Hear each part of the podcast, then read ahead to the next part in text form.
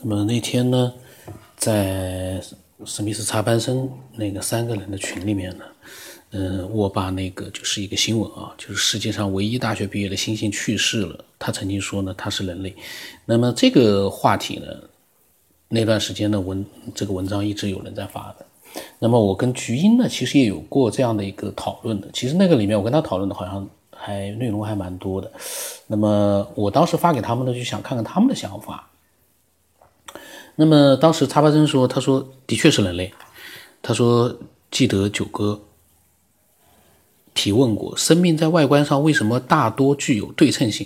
他这个发散性思维，他这个 刚说完星星，他就哦，那是过了几天之后了。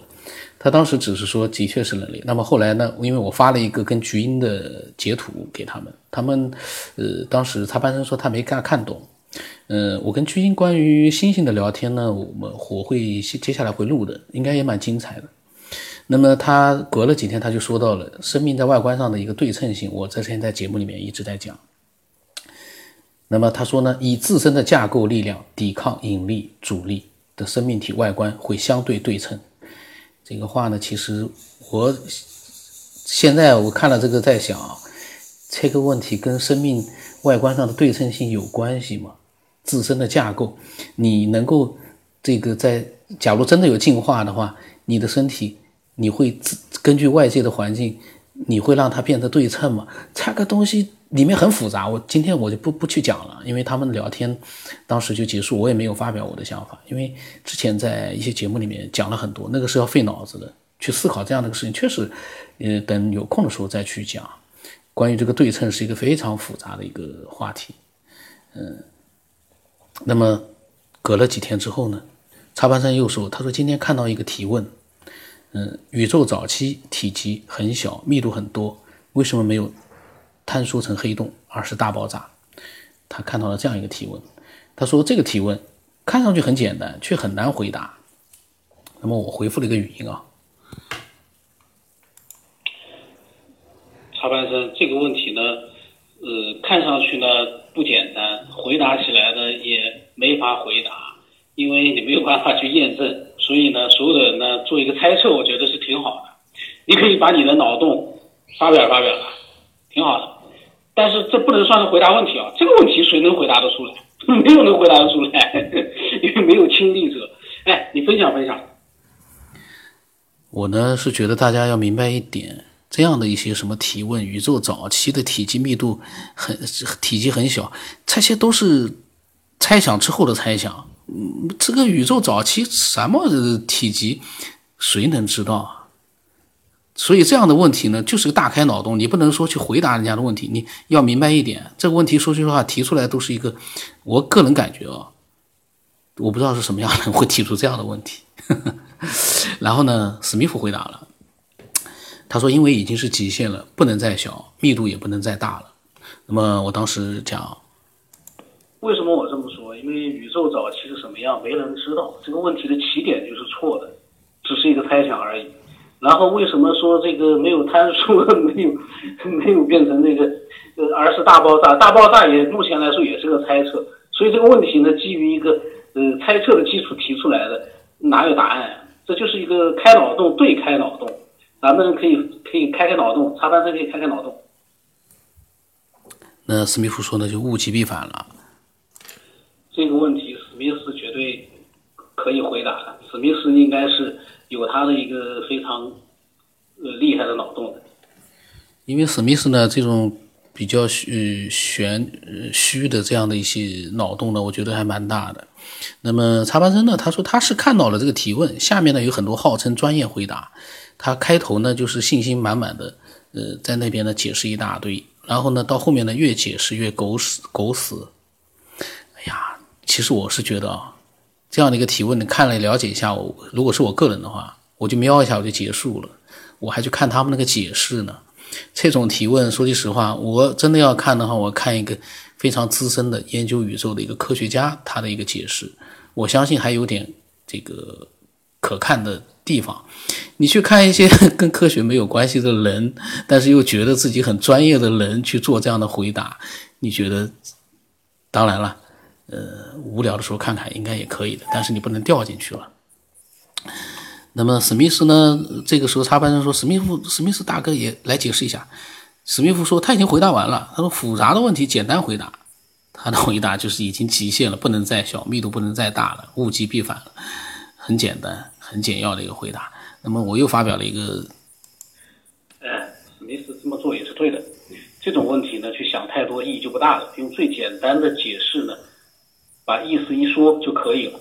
因为这样的一个解释，虽然说只是两句话。”可是是可以理解的两句话，而且呢是还能够被人接受的两句话，就从我们普通的人类的认知来说呢是可以理解。你把它弄得太复杂，看上去很深奥，其实都是瞎扯，所以说没有太大意义。那么查班生呢发了一大段的关于这样的一个问题的一个其中的一个回答，他说他感觉比较靠谱，他说但是呢也没有正面的回答重点，都没有正面的回答重点，他靠谱。靠谱的意义何在呢？他没有回答正面的重点，那么很呃这个很长，呃开头呢就说这个问题不难回答，原因很简单，因为暗能量的作用，所以早期的宇宙不可能会坍缩的，这个不可能，他怎么得出来的结论啊？这个科学家也不敢这么说啊。他说：“如今的宇宙也一样，暗能量在掌控着宇宙间的一切，让宇宙仍然在飞速膨胀着。暗能量到现在都还没有，都也只是个猜测呢。”然后他说：“其实我们这个宇宙之所以存在并成为今天这个样子，很有可能是因为暗能量太过强大。以现在体科学和天文学界公认的宇宙大爆炸理论来说，宇宙之所以爆炸，一个很大的原因可能就是因为暗能量太强大了，它让最初形成宇宙的那个能量球失去了平衡，从而发生了史无前例的大爆炸。”在爆炸的过程当中，也正是由于暗能量作用，宇宙这些全部都是猜测啊。那么这样的一个猜测去回答这个问题，然后，然后他说宇宙的引力，他说我们知道非常的大，光都难以逃脱它的魔爪。这就说明黑洞的世界范围里面，吸力、引力吸引物质的光速度超过了光速。嗯，这些都是脑洞大开啊，超过了光速，光速有多快？然后什么几个普朗克秒就达到了太阳系的大小，接着很快又达到了银河系的大小。就说宇宙膨胀啊，可能用了一秒钟时间，这个就膨胀了那么大。他说，要知道宇宙银河系是纵横十万光年的。他说，所以最初暗能量的膨胀速度无疑要比光速快得多。嗯，这样的一些回答呢，嗯，脑洞大开可以的，但是我不想就是，呃，用太多这样没有就是怎么说呢？脑洞对脑洞，然后呢猜想对猜想，可是呢说的就像会让很多人以为这是真的，就是这么一回事，这个就不好了。然后呢，我说句话，这个回答不如史密斯的那两句话，这里面通篇都是乱七八糟的。嗯，你当然了，你看个玩玩是可以的，但是你要是把它当成是一个花时间去学这个，就是去去从这个里面了解到什么东西，我觉得毫无意义，毫无价值。不如多了解了解当今的科技已经发现了一些什么样的一些证据了，能说明一些最新的一些什么样的问题。所以我个人认为啊。这么多的答案不如史密斯的两句话节约时间，而且呢还能简洁明了。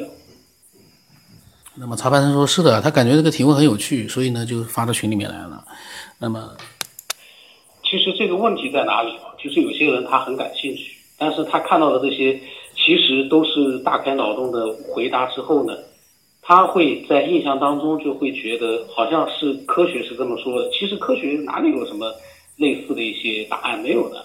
这就是一个以讹传讹，会让更多的人呢以为这些都有暗能量啊，这样那样的。其实，嗯，如果你们你们是都知道的，这些都是大开脑洞而已。但是会让很多人会觉得真的就是这样，科学就是这么已经验证过了，科学就是这么发现了。其实什么东西都没发现，这个这个就是一个呃很可怕的事情。一个东西本来是一个猜想，到最后大家都以为那是真的了。但是呢，插班生看了这么多答案，我觉得啊，你可以用你自己的一个理解去，呃，分享一些你的，就是说，大开脑洞。因为你在分享的时候，我们会把它是当成是大开脑洞和一个猜想，不会说这个把它当成是一个真的就是这么回事。但是你通过这个大开脑洞的，会给别人带来很多启发。但是我觉得，要让所有人都能理解，有些东西。通篇呃看了之后就觉得莫名其妙的，我觉得这些大开脑洞，你也要让接受的人理解，那是最好的。大家都听不懂，糊里糊涂的，又不是真的，又不是科学验证的，这个就没有意思。那么呢，我讲了这个之后呢，呃，查班生和史密斯呢，每个人呢都发了一段，呃，他们的这个对这个事情还是怎么样的一个一个看法，呃，倒是每个人一段，倒还是蛮有意思的。那么查巴森说，他说其实呢，关于宇宙诞生的，他以前说过的，他的脑洞是宇宙本来就无限大，而物质呢是由宇宙本质海洋聚合而形成。开始是聚合，但由于宇宙无限大，就出现了物质宇宙一、物质宇宙二、三、四、五，很多很多。当数量足够多时，彼此牵引影响，就感觉宇宙是在膨胀。那么，当现在的我们观察宇宙是膨胀时，就会想象宇宙是因为爆炸而膨胀。这是查班森的想法。史密夫说呢，他总认为我们的不在不是偶然。宇宙的存在也与我们的存在相互关联。虽然一百三十八亿这个数字看起来很宏观，也令人震撼，但是这毕竟是天文观测和宇宙物理学计算得来的结果。这种计算方式和观测的关联性都只局限于我们地球人类的科学技术手段，这不一定就是终极答案。所以呢，无法完全与终极答案相吻合，也无法作为完整依据来做逻辑推理。史密夫呢是这样一个想法，然后他说呢，任何推断都是人类的理解宇宙的方式，未必能成为终极的答案。这句话呢是很有意思的。那史密夫说人类很可爱。那查班森说呢，他注了一个标注了一下，说宇宙是空间，物质宇宙是已经聚合物质的一个独立范围。然后史密夫说，物质、空间都是人类的定义。那么查班生觉得呢，没错的，但这些呢，确实要有人去思考的。呃，史密夫说呢，就空间而言，不同的人都是有不同的奇思妙想来理解。查班生说，的确是的，呃，只是语音语言表达的方式方式而已。那么我呢，也发表了一下一句话，我忘了是什么了。所以每个人的奇思妙想，只要是能够解释给人家听的，听得懂的，我觉得都是挺好的。但是我们要明白一件事情啊。我们这个都是大开脑洞，真正最终去解决问题的，都是要去做科学研究的。通过科技，可能会发现一些东西的。比如说这个大航海，没有这个船大的船去做一个远航，你没有办法，你光凭那个想象没用。包括这个地球，嗯，中心啊，或者月球、太阳中心，这都是最终的科技证明了这个宇宙它不是中心，所以。大开脑洞和最终的一个靠科学技术或者科学研究去发现最终的答案，那个大家我觉得弄明白了，再怎么大开脑洞都很有意思。否则你片面的以为自己去胡思乱想就能得到答案，那个是可笑的。我个人个人的看法啊。那么史密夫说呢，查班生的精神是可贵的。呃，查班生自己讲，他说想法是一个方向，而实验验证的经常是有意义或者是可使用的。呃，史密夫觉得他虽然说态度有些消极，但是他支持查班森继续对未知的追问，好奇无错。那查班森呢？他说他的理想就是把自己对这个世界的理解从头到尾写成一本书。宇宙包含所有，却一无所有。那么这个小区里面的聊天其实真的是很有价值的。嗯，虽然说是零散的聊天，但是呢，每个人都表达了自己的理性的表达了自己的观点。观点不一样，可是呢，呃，都是在理性的标准范围里面。呃，如果说里面有，假如一个群里面有一个比较极端的人，那这个聊天就没办法去进行了，就变成了一个争吵，就没有意思了。但是理性的聊天呢，就是说大家想法不一样，可是呢，都能很包容对方的答案或者推想，然后呢，发表自己的想法，互相之间呢很客气，但是呢又会表达自己的不同意见，这是最好的。否则的话，就变成了一个。吵吵闹闹，一吵闹，人呢，脑袋里面一冲动，那个时候不理性的话，你的思考也是不理性的。所以我呢，对群呢，我一直还是有一个保留态度。但是呢，我觉得群呢，信息量大，呃，也很好，合适的群会出现合适的一些内容。那么，欢迎所有的人呢，都能够自由的分享，理性的分享，呃，真实的。想法符合我们人类逻辑的想法，那种实在太虚幻的东西呢，我们也需要，但是呢，不能太多，太多了的话呢，人会懵掉的。那我的微信号码是 B 二 O S O 八，不让什把微信名字呢是九天以后。那么今天就到这里吧，非常有意思的一期节目。